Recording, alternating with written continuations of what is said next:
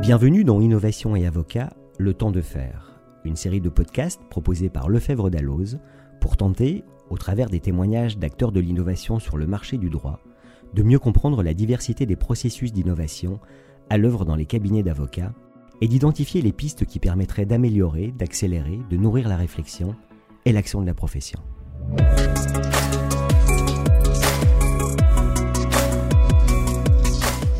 La diversité de la profession d'avocat est une richesse. Et au cours des différents chapitres qui jalonnent nos podcasts Innovation et Avocat, le temps de faire, nous avons pu constater les efforts qui pourraient être réalisés dans l'avenir. Reste que, déjà, certains confrères et acteurs du droit innovent. Pour partager leur parcours et identifier les idées que vous pourriez vous approprier, nous avons invité Christina Lazatian, avocate et créatrice de Imagine. Bonjour Christina. Bonjour Laurent.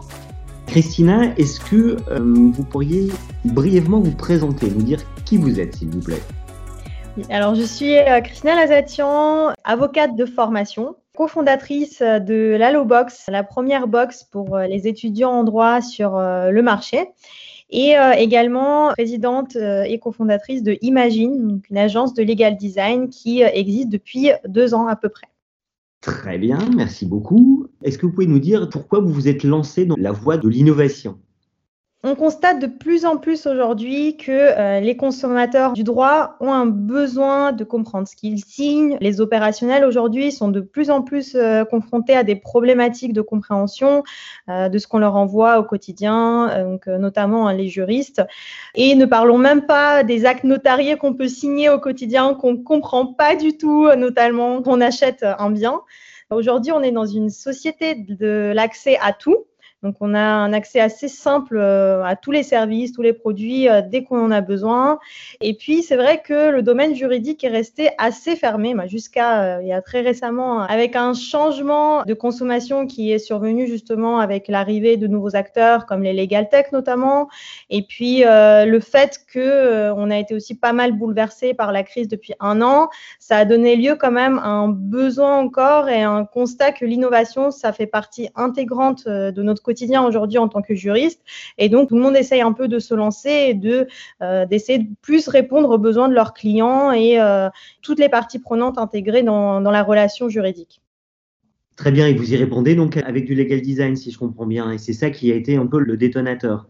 C'est ça, effectivement. Alors, euh, moi, j'ai commencé en fait en étant à l'école d'avocat de Strasbourg. Auparavant, on avait, euh, avec mon associé Carole euh, de Imagine, on avait commencé à réfléchir à des problématiques d'accès au droit, notamment en droit social pour des employeurs et, et, des salariés, où on faisait de la veille et puis on faisait aussi des outils en fait de compréhension sur des sujets très divers comme le contrat de travail, le licenciement, des sujets un peu voilà type qui intéressent tout le monde et que euh, les euh, chefs d'entreprise ont du mal à comprendre, que les salariés n'ont pas forcément toutes les euh, clés en main pour appréhender. Et c'est comme ça qu'on avait commencé de se former d'abord à de la facilitation graphique, à de la visualisation, sans encore vraiment être dans le legal design. C'était un peu quelque chose, on va dire, qu'on essayait de faire au quotidien parce que ça nous plaisait.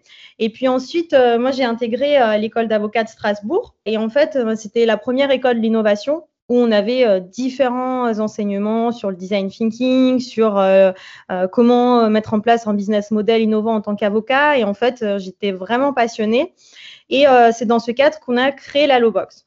Donc la Lowbox a été vraiment complètement euh, créée avec euh, cette démarche en fait euh, du design thinking qu'on a vraiment fait du début à la fin avec les entretiens utilisateurs au début, la partie d'empathie qu'on a vraiment mis en place pour comprendre les besoins des étudiants, pour permettre d'apporter une solution vraiment qui soit intéressante, impactante et qui soit utile en fait. Tous les documents qu'on crée dans le cadre de la Lowbox, ça prenez en fait la méthodologie du legal design, que ce soit sur la partie graphique, mais aussi au niveau vraiment de tous les questionnements qui peuvent se poser avec l'idéation, l'itération qu'on peut faire et puis les tests euh, vraiment très fréquents pour qu'on puisse toujours être euh, en phase en fait avec les besoins des clients. Et puis ensuite, alors moi j'ai exercé en cabinet d'avocat. Mon associée Carole, elle a été responsable juridique euh, pendant plusieurs années, où on a travaillé bah, toutes les deux sur des questions en fait de transformation et d'innovation. Et puis, euh, ben, on a eu envie de se lancer. Euh, on a eu euh, énormément de demandes à côté de cabinets d'avocats, de personnes en fait qui nous croisaient sur LinkedIn notamment, ou bien de manière générale dans les salons, et puis qui nous demandaient alors est-ce que bah, ça vous dirait de travailler avec nous, comment on pourrait faire, et puis on s'est dit bon, bah, on va se lancer, on va essayer d'accompagner tous les professionnels du droit au mieux dans cette transformation. Est-ce que vous avez le sentiment d'avoir été bien formé, toujours dans cette perspective d'innovation évidemment à la faculté, pas du tout. J'ai entendu parler d'innovation la première fois quand je suis arrivée à l'école d'avocat. Donc pour dire que pendant cinq ans, en fait, à la fac, on est euh, formaté alors maintenant, peut-être que les choses ont changé. Euh, c'était quand même il y a, il 4-5 ans, donc euh, certainement que les choses ont changé aujourd'hui. Mais en tout cas, à l'époque, lorsque j'étais euh, à la faculté, c'était pas du tout le cas. On était formaté pour faire du droit, du droit, du droit et du droit, et on nous disait pas du tout qu'il y avait un autre monde qui existait, que le monde était totalement différent. et c'est ce qu'on découvre en fait quand on arrive à l'école d'avocat.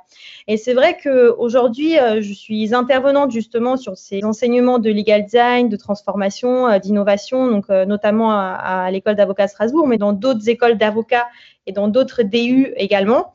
Et on voit, en fait, je le vois, hein, quand les personnes arrivent euh, dans le cours, bah, ils ne comprennent pas pourquoi on fait de l'innovation, pourquoi on, a des enseignements sur le design thinking alors qu'on veut faire du droit. Donc il y a une grande partie des élèves d'avocats qui sont là et qui disent mais euh, moi j'ai fait cinq ans d'études pour être avocat. Euh, je veux pratiquer le droit. J'ai pas forcément envie euh, d'apprendre à faire du legal design. J'ai pas forcément envie de communiquer de manière plus claire. Je vois pas l'intérêt d'apprendre le langage juridique clair. Je dois justement m'exprimer de façon complexe et ensuite expliquer à mon client les choses pour qu'il comprenne pourquoi il nous paye. Donc voilà, ça c'est des choses qu'on entend encore aujourd'hui. Donc euh, on va dire qu'on est sur la bonne voie pour euh, changer les choses, pour euh, faire en sorte que le domaine juridique évolue, mais il y a encore pas mal de freins qui existent. Hein. Assurément. Qu'est-ce qui, sur votre parcours tout frais, a constitué le principal ou les principaux écueils? Alors, dans la relation plutôt avec nos clients, je dirais, effectivement, aujourd'hui, nous, on forme à l'innovation, on accompagne euh, les professionnels du droit pour innover par la démarche euh, du legal design. Ce qui est encore euh, difficile, c'est de comprendre ce que c'est concrètement l'innovation de savoir comment euh, en fait se centrer euh, face à son utilisateur, face à son client, et de d'identifier ses réels besoins. Donc ça, c'est encore un peu compliqué parce que euh, souvent quand on va former notamment et qu'on va notamment former aux entretiens utilisateurs, comment vraiment échanger avec son client pour savoir de quoi il a besoin, c'est quoi ses pain points aujourd'hui, on va nous dire, écoutez, je connais mon client depuis 20 ans. J'ai pas besoin de lui demander de quoi il a besoin, je le sais. Et c'est pas du tout le cas. Euh, et, euh, et, en fait, ils se rendent compte par le biais de la formation. Donc ça, aujourd'hui, c'est encore un, un, peu compliqué.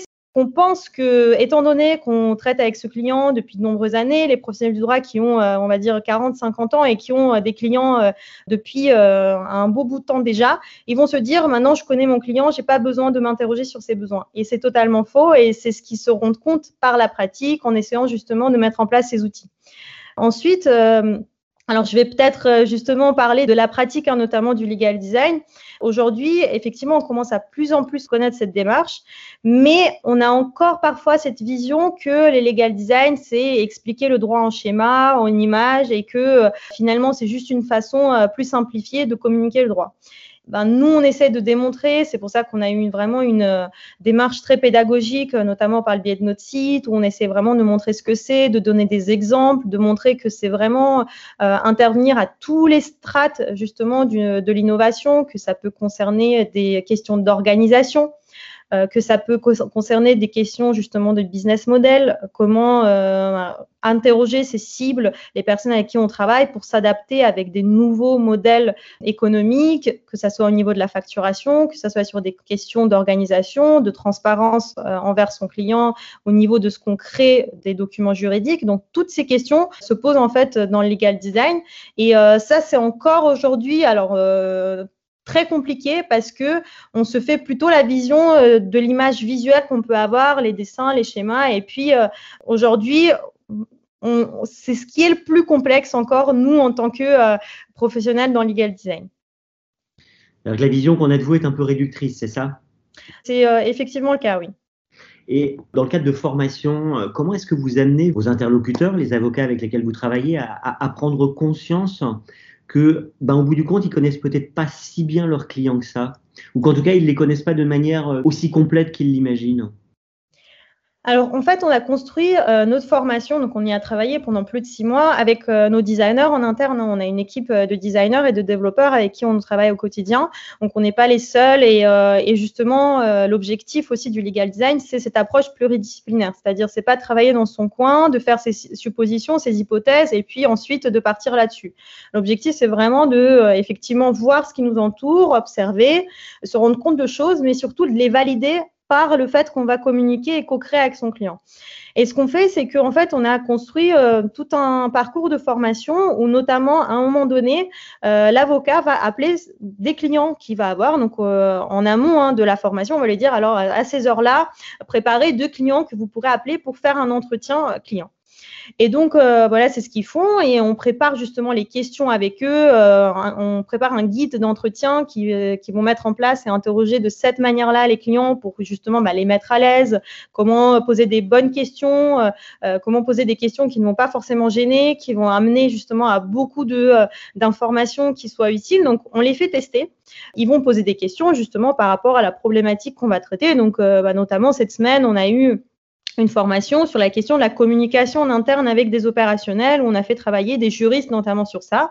Et puis, bah, ils ont euh, appelé des opérationnels qui ont en fait répondu à différentes problématiques, que ce soit sur la communication des documents, que ce soit sur des questions organisationnelles.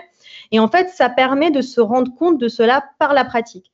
Parce que une fois que le client leur dit, euh, c'est vrai que ça, je n'ai pas forcément compris, j'ai pas forcément apprécié ça euh, bah, à ce moment de la relation, euh, c'est un peu compliqué encore pour moi à ce niveau-là. Donc, quand on leur dit directement les choses et quand ça vient pas forcément de professionnels qui sont dans l'innovation, mais de leurs clients qui leur disent concrètement les choses, bah, du coup, ça permet de se rendre compte et puis d'avoir une autre vision et d'ouvrir en fait son état d'esprit.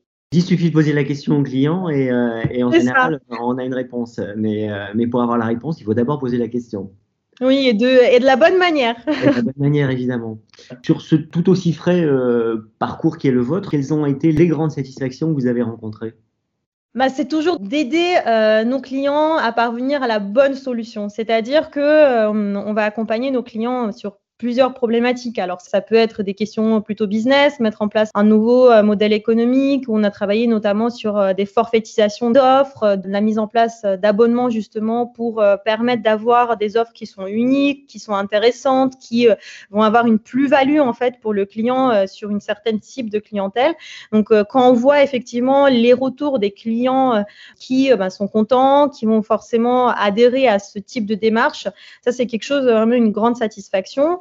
Après, euh, c'est aussi beaucoup dans notre domaine de convaincre de la démarche du legal design, de ce mode de vision, de cet état d'esprit nouveau. Une des grandes satisfactions euh, qu'on a eues, c'est que euh, alors il y a un client qui est venu vers nous avec une demande assez particulière, c'est de travailler sur un contrat où il nous voulait pas vraiment toucher à leur texte juridique. Donc, ils voulaient qu'on travaille effectivement sur la partie visuelle, mais ils avaient cette crainte en fait de transformer le texte juridique et euh, finalement de ne pas être tout à fait conformes par la suite. Et en fait, euh, une grande satisfaction a été d'avoir travaillé avec eux, de les avoir convaincus, euh, de avoir montré des solutions, des idées qui euh, justement leur permettaient vraiment d'aller dans le sens de leurs idées et d'innover au final parce que ça allait correspondre totalement aux besoins de leurs utilisateurs. Donc ça, c'est des, des, grandes satisfactions. Et puis, bah, quand on voit qu'on travaille sur des questions plutôt organisationnelles et qu'on voit bah, qu'au départ, ça va pas du tout, que, que ce soit hein, les avocats qui n'arrivent pas du tout à s'organiser avec leurs collaborateurs, mais aussi avec des assistants, des secrétaires qui sont en fait dans cette relation et que finalement ils ont des dossiers et des dossiers qui rentrent, mais ils ont du mal à les gérer. Quand on voit qu'on travaille sur des process comme ça et qu'on met en place certains process pour justement euh, avoir une organisation qui soit optimale, qui permette la productivité, euh, euh, l'efficacité au quotidien et que ça marche et qu'on fait des tests par la suite et qu'on voit ça marche, ça c'est des super réussites. Super, merci beaucoup, Sina. Quel euh, conseil donneriez-vous à un élève avocat qui serait comme vous euh, tenté par l'innovation?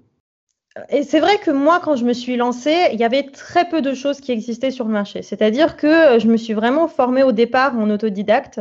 J'ai surtout regardé les formations qui existaient, notamment aux États-Unis, hein, où je me suis formée, alors euh, notamment au design thinking avec IDEO, euh, la plus grande agence hein, de design thinking euh, au monde. Ensuite, je me suis formée parallèlement en langage juridique clair, et puis j'ai toujours essayé de me former quotidiennement, que ce soit sur du codage, que ce soit sur le marketing, vraiment sur plein de sujets différents qui avaient soit un lien ou pas avec ce que je faisais au quotidien.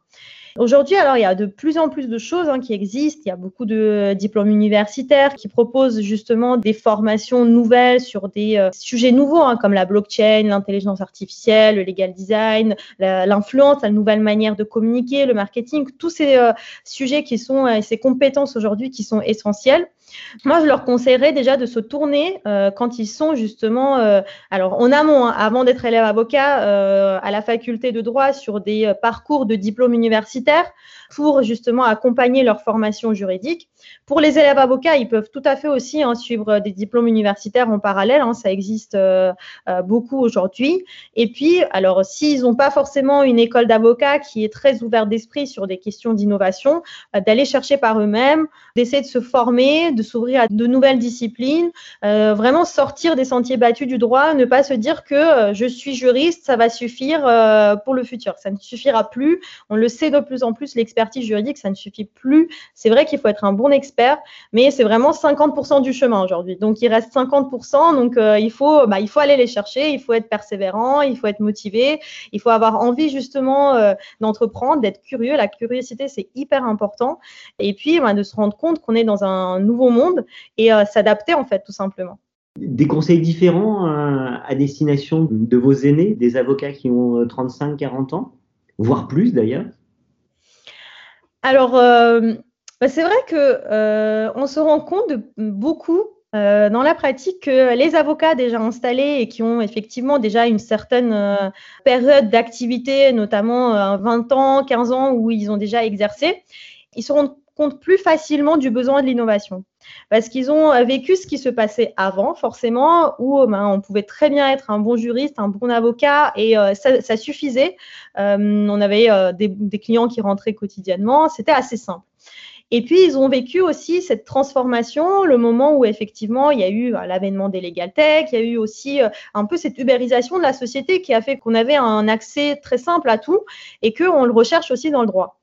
Et donc, ils se rendent compte de plus en plus de ce besoin et ils ont envie de travailler pour s'améliorer, pour faire rentrer de nouveaux clients, pour euh, répondre au mieux aux besoins. Donc, je pense que c'est plus simple en fait, c'est très contradictoire, ça nous interroge et puis euh, on est assez euh, surpris quand on l'entend, mais c'est plus simple de convaincre des avocats déjà installés qui ont une certaine durée d'activité que des jeunes élèves avocats qui se lancent qui n'ont pas forcément vu cette transition.